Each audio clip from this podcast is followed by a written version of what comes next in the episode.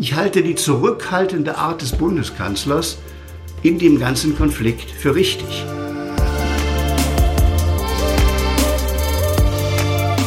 Mit Herz und Haltung.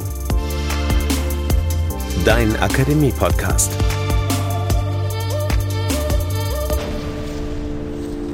Demokratie am Scheideweg. Armin Laschet zur Zukunftsgestalt Europas in prekärer Weltlage. Ihr hört den Podcast aus der Katholischen Akademie des Bistums Dresden-Meißen, euer Debatteninput für Kirche, Gesellschaft und Politik. Ich bin Daniel Heinze. Hallo. Als CDU-Vorsitzender wollte er Bundeskanzler werden. Als NRW-Ministerpräsident gehörte er zum Team Freiheit. Als Christ und Aachener kämpft er seit Jahrzehnten für Europa. Als Bundestagsabgeordneter ist er Mitglied des Auswärtigen Ausschusses des Deutschen Bundestages. Na klar, ich spreche von Armin Laschet, den ihr heute hier bei uns hört. Ende November war Laschet zu Gast in der Dortmunder Kommende der Akademie des Erzbistums Paderborn. Und wir dokumentieren heute die Rede, die er dort gehalten hat. Denn der Krieg in der Ukraine hält die Welt weiter in Atem. Die Fragen sind komplex, die Antworten ebenso. Und vieles wissen wir zum jetzigen Zeitpunkt noch nicht. Armin Laschet über die Zukunft Europas. Jetzt bei Mit Herz und Haltung.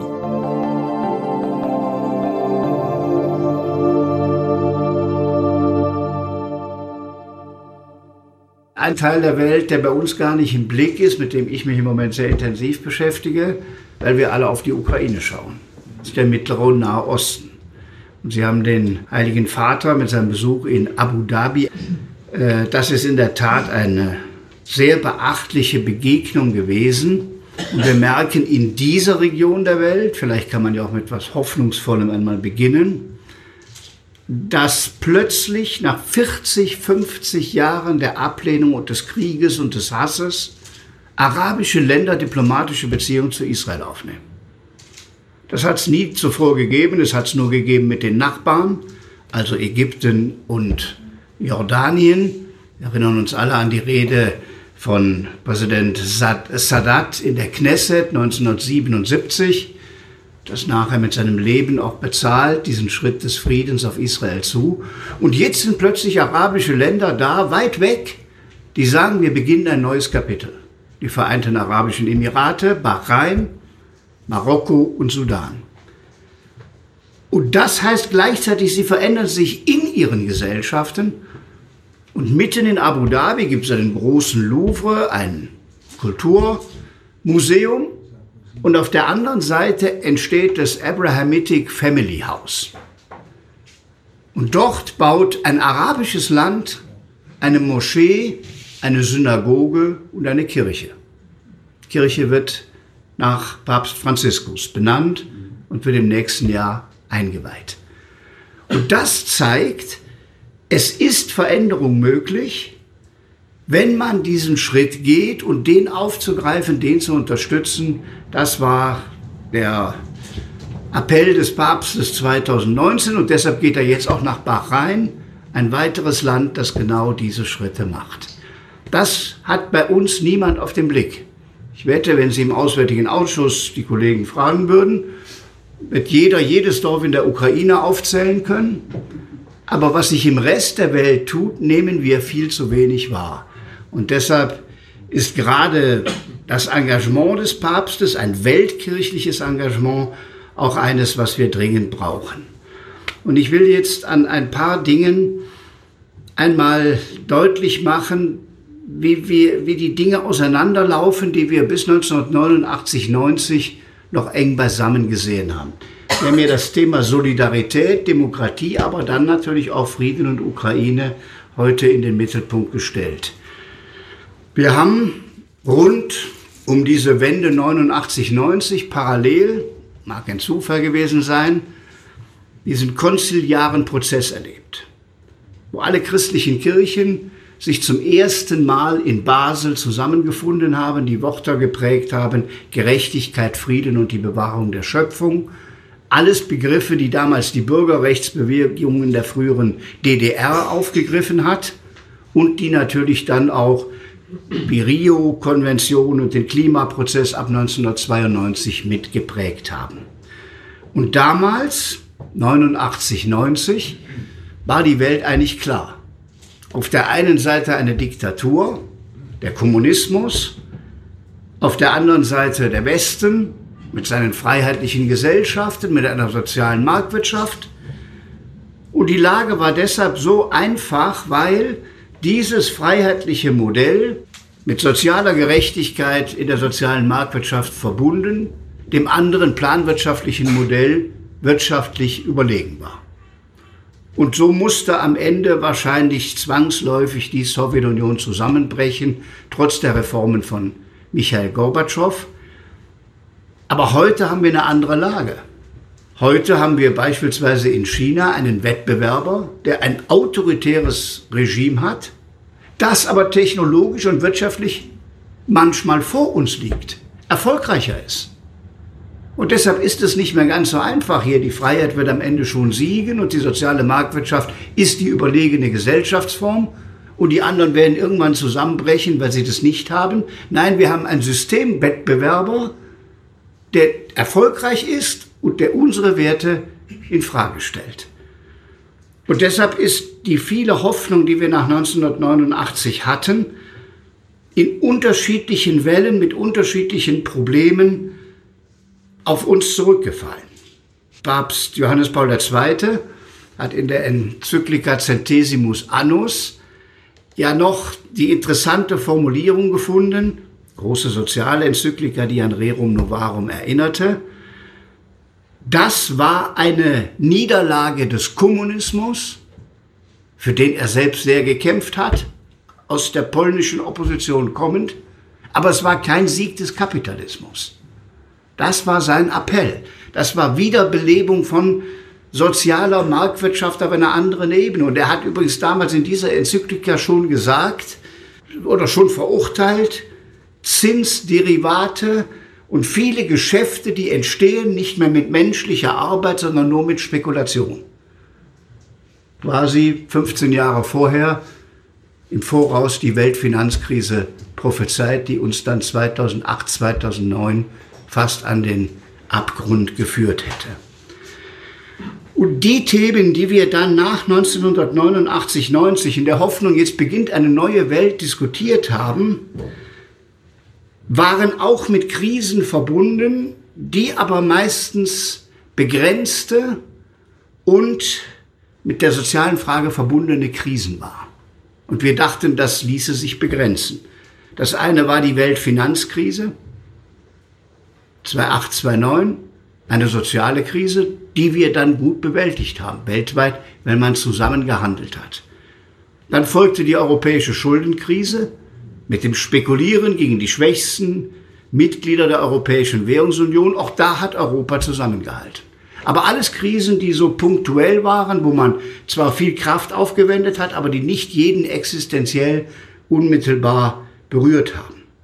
Dann 2015 die Flüchtlingskrise, wieder eine große Weltkrise, einem Bürgerkrieg folgend. Dann Corona, wahrscheinlich die erste große Krise, die jeden unmittelbar berührt hat. Und wenn Sie als Ministerpräsident in dieser Zeit Verantwortung getragen haben, wissen Sie selbst, wie schwer diese Last war, das jedes Mal abzuwägen. Wenn du dieses jetzt verbietest und schließt, hat das für irgendeinen Menschen eine Konsequenz. Ich habe auch immer daran erinnert, ja, wir können gerne Schulen schließen, kann man machen. Manche waren da sehr leichtfertig, ruckzuck Schulen schließen. Die Folgen sehen wir bei den Kindern heute. Für Kinder, deren Eltern nicht helfen können, war die Schule die Aufstiegschance, das Versprechen, durch Bildung seinen Weg zu gehen. Und es gibt auch Schäden, wenn Kinder zwei, drei, vier, sechs, acht Wochen nicht in der Schule sind. Und jetzt sagen manche, ja, man hätte die Kitas nie schließen müssen. Das ist jetzt die neueste Analyse. Äh, das haben damals einige formuliert, die dann als lockerer beschimpft wurden. Also dieses immer abzuwägen. Wir, wir hören von Kinderpsychologen, wie die Praxen voll sind, wie viele Suizide es bei Kindern gegeben hat. Die Schäden tauchen in keiner Corona-Statistik auf. Aber diese Krise war eine, die jeden unmittelbar berührt hat, jeden Menschen. Es gibt nichts, keinen, der nicht von einem Lockdown berührt gewesen wäre. Und auch da Augenmaß und die Folgen im Blick zu haben und vor allem auch das europäisch abgestimmt zu haben, war eine wichtige Sache. Da möchte ich nochmal daran erinnern. Meistens kommt in der Krise der Reflex, Krise, Grenzen zu. So war das bei der Flüchtlingskrise. Man dachte, einige dachten, die Folgen eines Bürgerkriegs in Syrien mit der Fluchtbewegung von Menschen könnte man nur schließen des Grenzübergangs äh, in Salzburg lösen. Das ist natürlich eine sehr kurzfristige Sicht der Dinge. Der wahre Weg ist, denen helfen in dem Herkunftsland, dass sie da bleiben, in dem Falle der Türkei, vielleicht die Außengrenze besser schützen für die wirklich Verfolgten, aber nicht irgendwo zwischen Freilassing und Salzburg eine Grenze schließen und die Menschen quasi zurückzudrängen auf den Balkan und am Ende Griechenland wieder im Stich zu lassen, denn das ist ja das erste Land, wo die Menschen auf Lesbos und den anderen Inseln landen. Bei Corona das Gleiche. Ein Virus bedroht uns und einige kommen auf die Idee, Grenze schließen.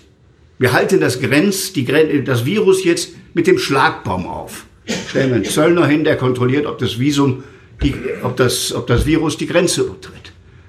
Und in dieser Zeit waren alle Grenzen rund um Deutschland, fast alle geschlossen. Die bayerisch-österreichische wurde als erstes geschlossen. Die Schweizer-deutsche Grenze war geschlossen. Wir sehen jetzt manchmal noch die Bilder, wo sich Menschen Zettel durch einen Zaun äh, übergeben. Paare, die sich nicht mehr begegnen dürfen in Konstanz an der Grenze zwischen Deutschland und der Schweiz die deutsch-französische Grenze geschlossen mit Riesenverwerfungen, insbesondere im Saarland, wo die Menschen über die Grenze hinweg leben. Die Pflegerin, die dann im Krankenhaus in Saarbrücken arbeitete, mit einem Passierschein, Worte, die wir gar nicht mehr kannten in Europa, die Grenze übertreten durfte, zum Arbeitsplatz fahren und wieder zurück. Französische Autos angegriffen wurden von Deutschen, weil ein Klima herrschte. Der Franzose bringt uns jetzt das Virus und die durften nicht auf dem Weg von der Arbeit nach Hause irgendwo in einer Bäckerei ein Brot kaufen, weil, das, weil der Passierschein nur erlaubte zur Arbeitsstelle und nach Hause, aber keine Bäckerei anfahren. Dieses Klima haben wir damals erzeugt. Und wir haben für Nordrhein-Westfalen übrigens damals gesagt, wir werden die Westgrenze zu Belgien und insbesondere zu den Niederlanden, 400 Kilometer Grenze, nicht schließen. Menschen leben über die Grenze hinweg.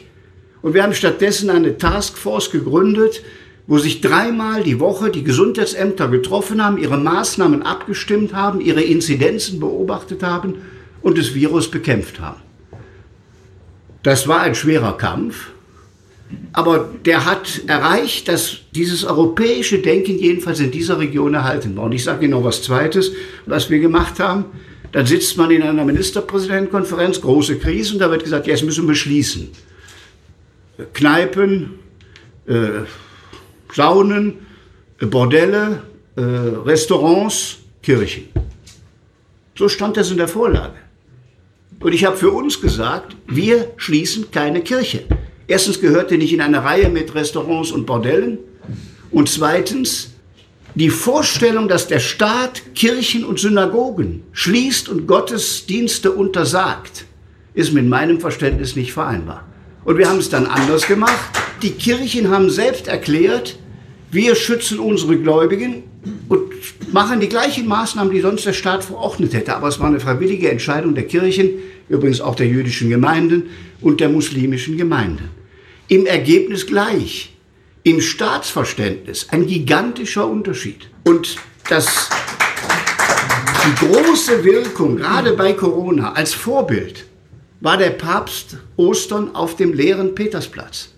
Dieses Bild hat der Welt gezeigt, gezeigt nehmt aufeinander Rücksicht und hat eine größere Wirkung als jede, als jede Corona-Schutzverordnung, äh, indem man alles normiert, was da zu normieren ist.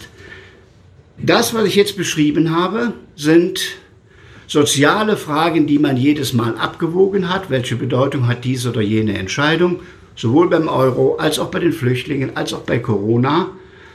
Und jetzt kommen wir in eine völlig neue Zeitsituation, in der plötzlich ein Angriffskrieg in Europa wieder stattfindet und dies gleichzeitige Auswirkungen auf unser soziales Zusammenleben hat.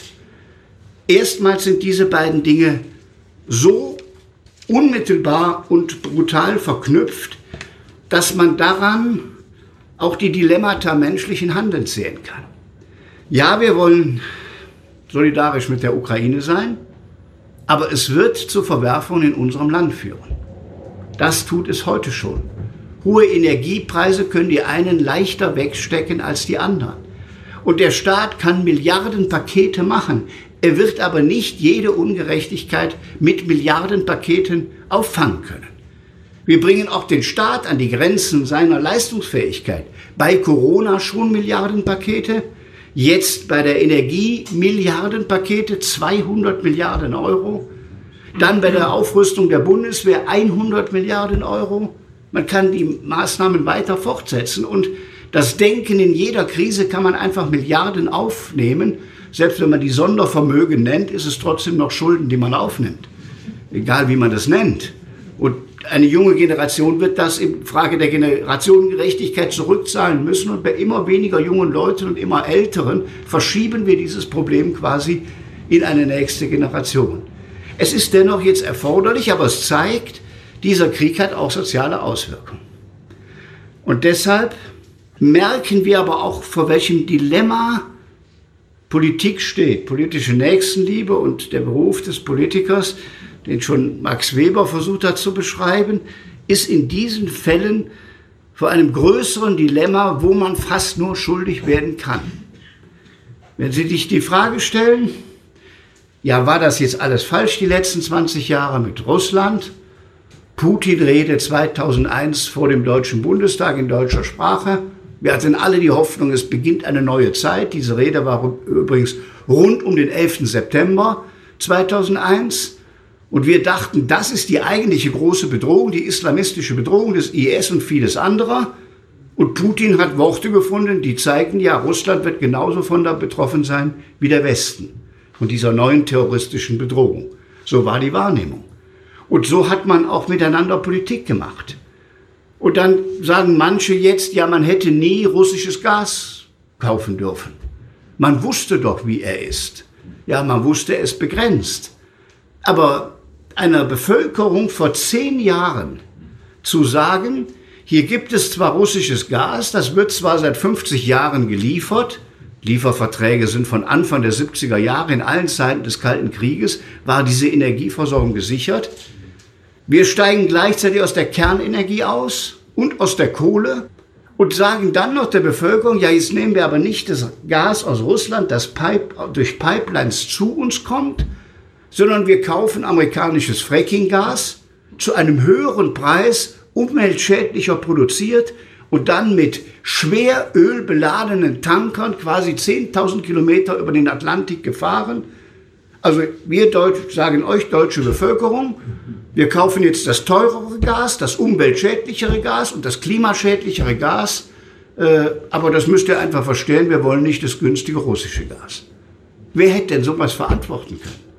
Und die, Wett, die Wirkung auf die Wettbewerbsfähigkeit unserer Wirtschaft liegt ja auch auf der Hand. Natürlich haben wir Jahre davon gelebt, dass wir günstige Energiepreise hatten und in China einen großen Markt hatten.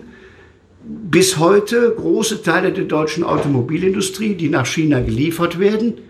Und wenn jetzt jemand sagt, ja, wir werden nie wieder russisches Gas kaufen und wir werden auch mit China möglichst keinen Handel mehr machen, ja, wer so spricht, gefährdet auch das Modell unseres Industrielands und der Arbeitsplätze und des zusammen, sozialen Zusammenhalts in diesem Land. Und ob das jetzt besser ist, nach Katar zu reisen und vor dem Emir eine tiefe Verbeugung zu machen und in eine neue Abhängigkeit zu gehen, frage ich mich auch. Wir erwarten von Fußballspielern, dass sie da mit Regenbogenbinden auftreten und es dann nicht dürfen. Aber es fragt keiner, ob denn der Bundeswirtschaftsminister, als er vor dem Emir stand, eine Regenbogenbinde angezogen hat. Natürlich nicht. Weil wir jetzt aus Verlegenheit, dass wir das russische Gas nicht mehr wollen, katarisches Gas wollen und deshalb zu jedem Kutau bereit sind. Ich kritisiere das gar nicht. Ich kritisiere nur die Doppelmoral, die wir damit verbinden, dass bei dem einen Fußballspiel das allerwichtigste Thema überhaupt jetzt der Regenbogen sein soll und wenn es um unser Gas geht, man tiefe Verbeugung macht. Dieser Kontrast ist zu groß, dass Menschen das noch verstehen. Und deshalb bleibt für uns dieses Dilemma und deshalb ist das plötzlich ein Gegensatz geworden. Für Frieden, Gerechtigkeit und die Bewahrung der Schöpfung einzutreten 1989, 90 war eine Einheit. Und jetzt merken wir, welche Maßnahmen, die wir als Sanktionen gegen Russland ergreifen, trifft eigentlich uns und unsere Gesellschaft hier. Und ich muss ehrlich sagen, der Kollege aus Kiew sieht das im Zweifel etwas anders, aber ich halte die zurückhaltende Art des Bundeskanzlers in dem ganzen Konflikt für richtig. Ich halte nicht für richtig, dass die Lieferungen an Waffen zur Unterstützung nicht geliefert worden sind, wie sie versprochen waren. Das wäre mein Kritikpunkt.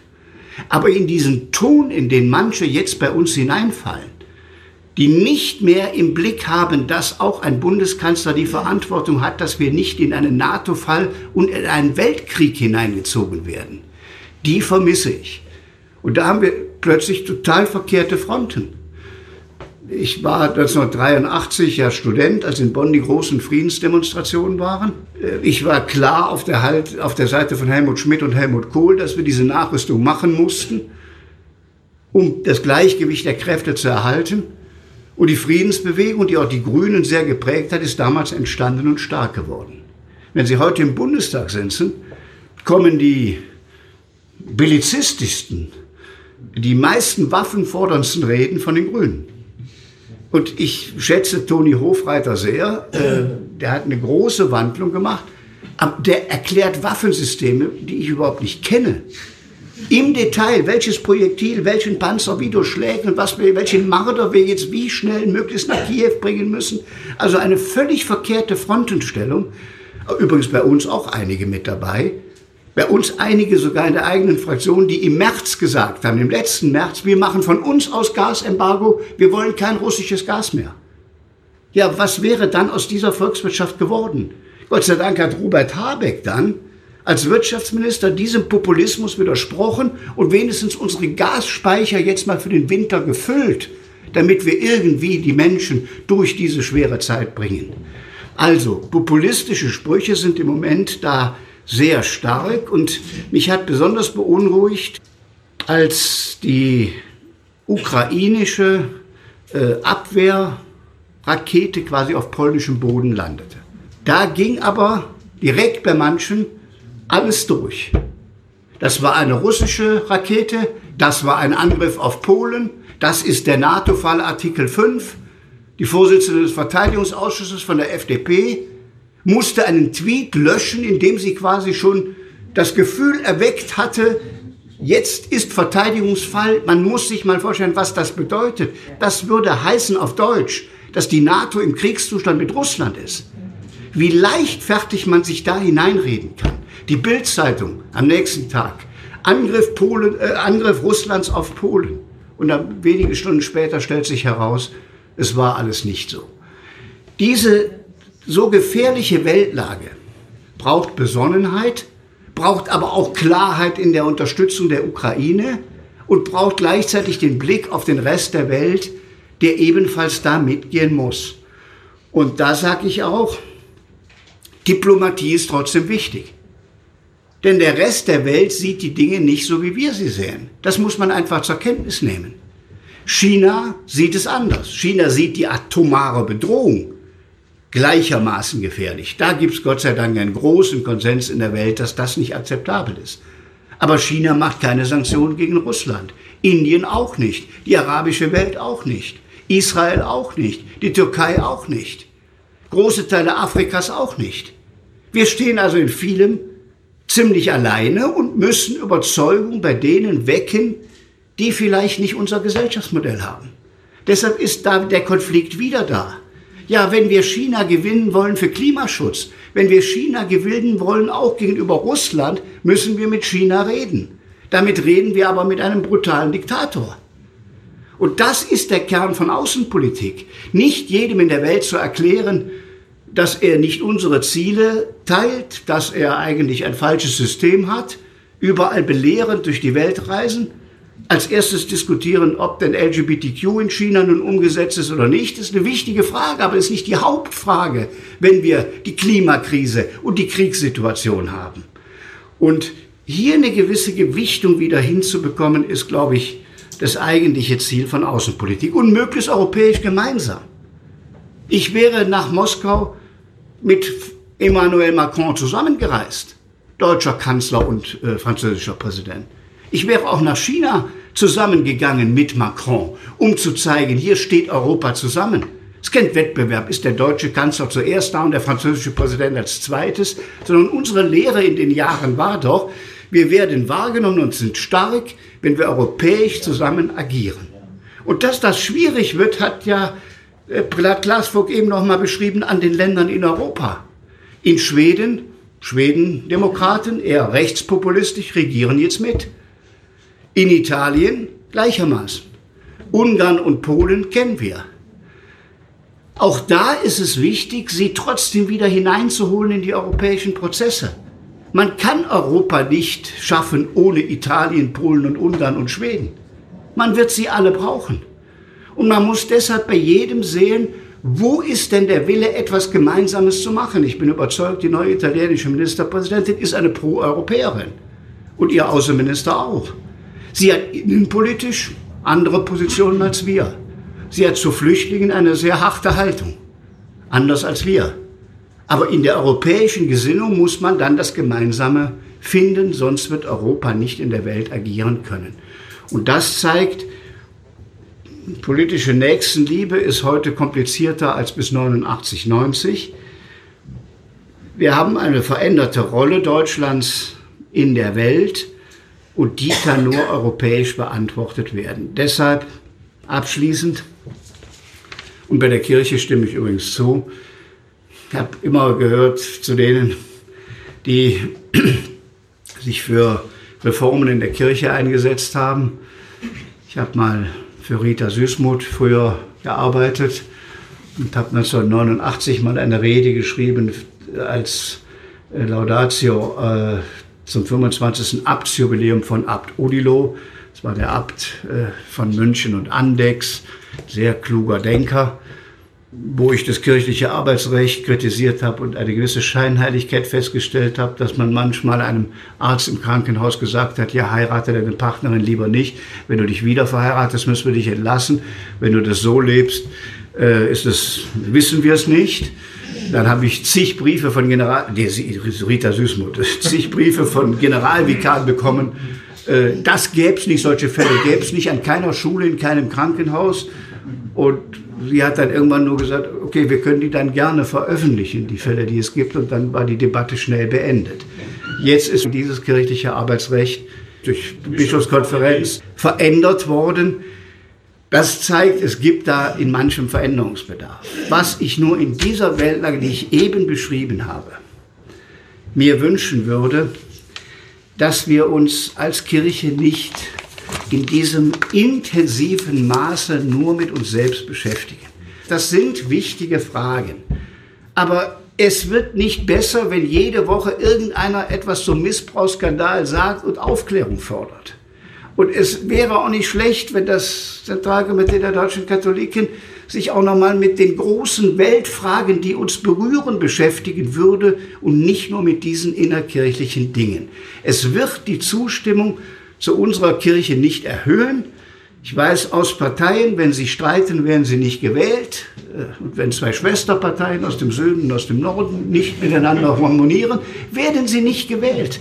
Und wir werden nicht attraktiv für die Menschen in diesem Land, wenn wir jeden Tag nur sagen, warum der synodale Weg jetzt mit zwei Drittel mehr überstimmt oder nicht überstimmt und man nicht weiterkommt, sondern man wird nur gewählt. Ja, das wird, wird, die Kirche muss nicht gewählt werden, dann wird angenommen wenn man Beispiele sieht wie diesen Papst, wenn man Fratelli Tutti zitiert und dafür Zustimmung bei vielen Menschen erlebt, wenn wir überzeugen durch kirchliche Sozialarbeit, durch Kindergärten, durch Schulen, durch Krankenhäuser, durch Entwicklungszusammenarbeit, durch alles, was die Kirche tut. Das ist alles überzeugender als die Selbstbeschäftigung. Wir brauchen auch als Politik den Rat auch den moralischen Rat, auch die moralische Autorität abzuwägen in diesen Krisen, um eine Leit, eine Leitidee zu bekommen, wie man denn entscheidet. Bei Corona war das ein bisschen leise, die Stimme der Kirche. In der Frage des Friedens ist sie, glaube ich, deutlicher. Und dass auch ein Papst abwägender spricht, als es mancher, der im Krieg ist, erwartet, auch das tut gut, denn es muss ein Zusammenleben auch nach einem Konflikt in einem Krieg geben. Und da braucht es Menschen, die versöhnen und zusammenführen. Vielen Dank.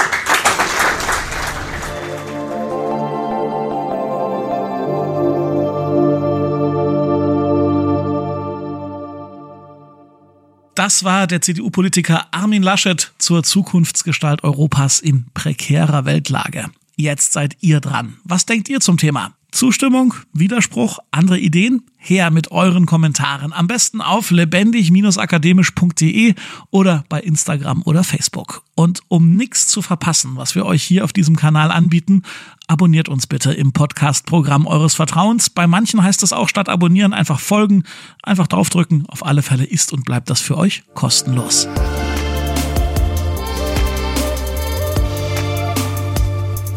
Ganz herzlichen Dank an die Kolleginnen und Kollegen der Dortmunder Kommende, die diese Folge überhaupt erst möglich gemacht haben. Außerdem mitgewirkt an dieser Ausgabe haben Thomas Arnold und ich. Mein Name ist Daniel Heinze. Vielen Dank fürs Zuhören und Mitdiskutieren und bis zum nächsten Mal. Mit Herz und Haltung. Dein Akademie-Podcast.